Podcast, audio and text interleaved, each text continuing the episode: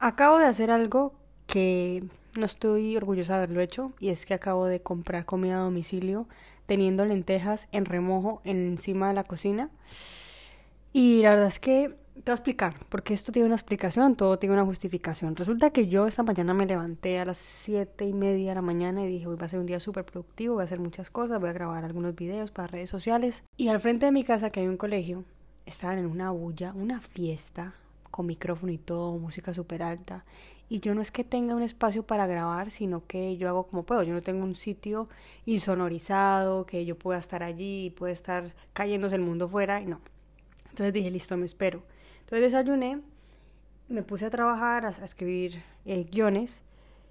Y de repente empecé a, a procrastinar. Empecé a decir, mm, hace mucho tiempo que no entro en LinkedIn. Voy a entrar en LinkedIn. Y entré ahí y es una red social muy rara. Yo no sé ustedes, pero es una red social que me parece como falsa. Como que entras allí y la gente es como diferente. Y tú me vas a decir, lógico, porque es un lugar para conseguir trabajo, entonces tienes que hablar como con un tono más distinto, ¿no? Un tono empresarial y solo hablar de cosas de trabajo. Déjame explicarte qué es lo que yo quiero decir.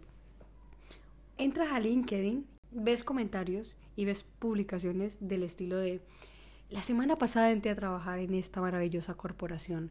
Antes mi vida era una vida extraña, una vida que no puedo explicar, no, no hacía nada con mi vida, estaba al borde de la desesperación, pero desde que entré en esta maravillosa empresa, me levanto todos los días a las 5 de la mañana, corro 40 minutos, llego a casa, desayuno mis tostadas de aguacate y voy corriendo a la empresa que es mi segundo hogar y mi vida ha sido un lugar mejor. Ahora ya estoy casado y tengo cinco hijos. O sea, es, what the fuck, es raro. Yo no sé ustedes, pero a mí me parece raro ese comportamiento. Estaba yo en LinkedIn y pensé, hmm, yo nunca he usado LinkedIn Premium porque normalmente recibo un montón de correos de publicidad, spam de LinkedIn diciendo, usa Premium, Premium es lo mejor que te puede pasar, no estás consiguiendo empleo, pues porque no usas Premium, usa Premium. Y yo, verga, vamos a buscar qué es, qué es premium. Y me metí a ver los planes de suscripción y me ponía que el plan más barato era 40 euros al mes, creo. A ver, yo, yo siento que esto yo lo tengo que buscar nuevamente porque no me suena real que sean tanto. A ver, no lo puedo ver ahora. No voy a estar aquí viéndolo mientras hablo porque no me voy a concentrar. El caso es que eran 40 euros y dije que me parecía caro, pero abajo aparecía tienes un mes gratis para usarlo. Y si antes de siete días no, o sea, no quieres continuar con la suscripción, lo puedes cancelar y no te vamos a cobrar nada. O sea que es, hay un truco, ¿no? Te dicen que un mes gratis, pero no es un mes gratis, son siete días gratis. Porque si te pasas los siete días y no has cancelado la suscripción, creo que te cobran la mitad o algo así. El caso es que les dije, listo, ya que, que puedo quitarlo antes de siete días, vamos a meternos. Y realmente no vi mucha diferencia también te digo que lo dejé solo 15 minutos y se supone que puedes ver quién ha visto tu perfil, que te van a recomendar a ofertas de trabajo o que van a posicionar mejor tu perfil, en fin. Y dije, no, esto es una pérdida de tiempo. Y justo cuando estaba cerrando LinkedIn pensé, yo tenía un podcast. Yo tenía un podcast en el 2020. En enero de 2020 subí el primer episodio a mi podcast que se llamaba Kumbamba como este. Y Luego a los meses dejé de subirlo porque yo en el 2019 empecé a tener una crisis existencial que no me di cuenta de que existía hasta el 2020. Empecé a sentirme rara, empecé a sentir como que no, no encajaba mi lugar, como que no sabía qué era lo que quería. A ver, es verdad también que, que tengo un trabajo que es brutal, porque es un trabajo de dibujar, soy ilustradora, hago libros, trabajo con un periódico, bueno, pero eso es desde, desde el año pasado, pero en ese momento ya había hecho mi primer libro, eh, había dado algunas charlas, trabajaba en publicidad y era un trabajo que yo realmente ni siquiera lo soñé. Entonces mm, me sentía que algo me faltaba a pesar de tener esas, esas oportunidades que se me estaban presentando. Y todo 2020 tuve una crisis brutal. Lógicamente a muchas personas también le pasó por el tema de la pandemia. Pero wow, fue un tema complejo, fue un tema bastante complejo. Entonces yo en el 2020 a principios quería hacer un podcast sobre temas así como los que estamos hablando ahora, de cotidianidad, de, de cosas que pasan. Y subí unos tres episodios y no continué con el proyecto. No sé, era como que no conecté, no logré conectar conmigo misma. No con la audiencia, no con el formato del podcast, sino conmigo misma. No logré conectar con quién era yo en ese momento y dejé de hacerlo. Entonces, hoy pensé, voy a retomar el podcast y no voy a dejarlo para después. Y nada, con esto les quiero decir simplemente que a veces hay cosas que no hacemos o que dejamos a un lado o posponemos porque queremos que sean perfectas y es imposible que sean perfectas porque nada es perfecto en este mundo. Esto me hace pensar mucho en, el tema de la productividad y en esta situación que vivimos hoy día de que queremos ser súper productivas. De hecho, es como uno de los objetivos. Si antes el objetivo era trabajar, conseguir un trabajo estable para tener una familia, tener hijos y una casa, ahora es ser súper productivas para poder disfrutar de la vida y al mismo tiempo tener un súper trabajo y al mismo tiempo tener, vivir experiencias, ¿no? Hacer de la vida como si fuera una montaña rusa. Y hoy, hoy que me pasó esto de, de, que pedí comida y no la cociné, me castigué un poco porque dije, uff, esto no me tendría que haber pasado porque yo podría haber cocinado si no estaba haciendo eh, los videos, podría haber cocinado algo. Y me castigué un poco por la decisión que tomé. Pero digo, esto se puede solucionar. Y en mi caso, que yo tengo un horario muy flexible porque yo armo mi horario todos los días y cada día hago algo diferente de mi trabajo.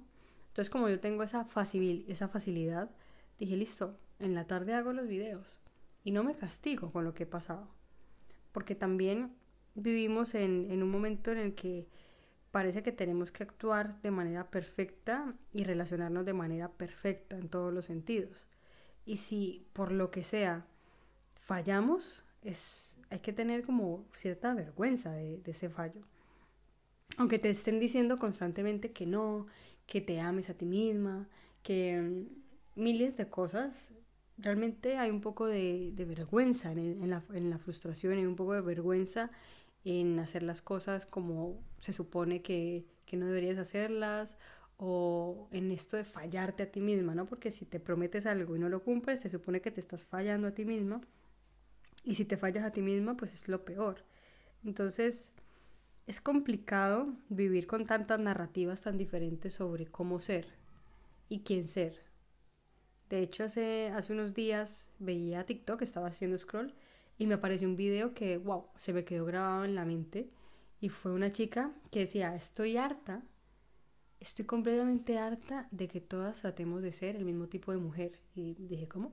Me quedé esperando a ver qué más decía y decía, sí, es que ahora mismo no recuerdo el, el, nombre de su usuario, pero decía algo como, sí, estoy harta de que ahora todas queramos levantarnos a las 5 de la mañana, comer la tostada con aguacate, hacer ejercicio, eh, todas estas cosas y sobre todo la misma estética, porque vivimos en un punto en el que, claro, como nos bombardea todo el tiempo y todo el día eh, Internet con imágenes diferentes y estamos mirando mucho Internet, pues vemos un tipo de estética que es como la... Sí, una estética que está dominante hoy día y es la, estética de, de, la chica que se levanta, este tipo de video de la chica o el chico que se levanta, hace la cama, y es como que te enseñan cómo, cómo es tener una vida perfecta. Y buscamos, de alguna manera, consciente o inconscientemente, poder llegar allí, ¿no? Es como nuestro objetivo, vernos así, vernos así, peinarnos así, eh, ponernos las mismas cremas, comprar las mismas marcas de ropa, comprar las mismas marcas de skincare, comprar, por ejemplo, eh, soy muy fan de esos videos de organización donde están organizando las cosas y hacen eh, restock de comidas, las gringas que hacen un montón de esos videos. Y si te das cuenta, todos los artículos que usan, que luego te ponen ahí su página de Amazon para ganar comisión, son los mismos tipos de artículos. Y todo ese tipo de video se convierte en un en una proyección, ¿no? En, una necesidad y en un en algo aspiracional. Son videos que se convierten en aspiracionales y en mi vida no se ve así, entonces estoy viviendo mal, entonces no estoy siendo lo suficientemente feliz, porque ahora nos hacen, nos porque ahora nos han vendido que ser completamente feliz tiene que ver con esto de verse como se ven las personas en redes sociales, ya no tanto en el aspecto físico, de verse como se ve una persona en una foto de Instagram, con los filtros o con los fillers o lo que sea, sino verse como viven las personas en redes sociales, que ya la cosa ha cambiado de color, ya no es solamente la apariencia física, sino también el comportamiento o el modo de vida, lo que deseamos, lo que deseamos ver, lo que deseamos vivir, vivir en los mismos lugares, en los mismos apartamentos, vivir en las mismas experiencias, tener las mismas parejas y tener sobre todo el mismo estilo de vida. Eso se ha convertido aspiracional y no, no solo, ahora ya he dicho muchas veces no solo, no solamente el estilo de vida, sino los objetos que acompañan a esas personas. Los objetos. Porque muchas veces pensamos que los objetos son solo cosas que están por ahí sin alma y de hecho me estaba leyendo un libro en la biblioteca de, de la historia del diseño de objetos, brutal, que hablaba precisamente de que los objetos nunca han sido solo cosas, sino que los objetos con los que convivimos tienen que ver mucho más con lo que nosotros somos o queremos mostrar al mundo que somos. Muy interesante, les voy a seguir contando ese libro a medida que lo vaya leyendo. Y pues eso, este es el primer episodio de, de este podcast. Ahora sí lo inauguro con total tranquilidad. Y si te gustó, gracias por quedarte hasta acá, por escuchar hasta el final. Nos vemos, o bueno, nos escuchamos en el siguiente podcast.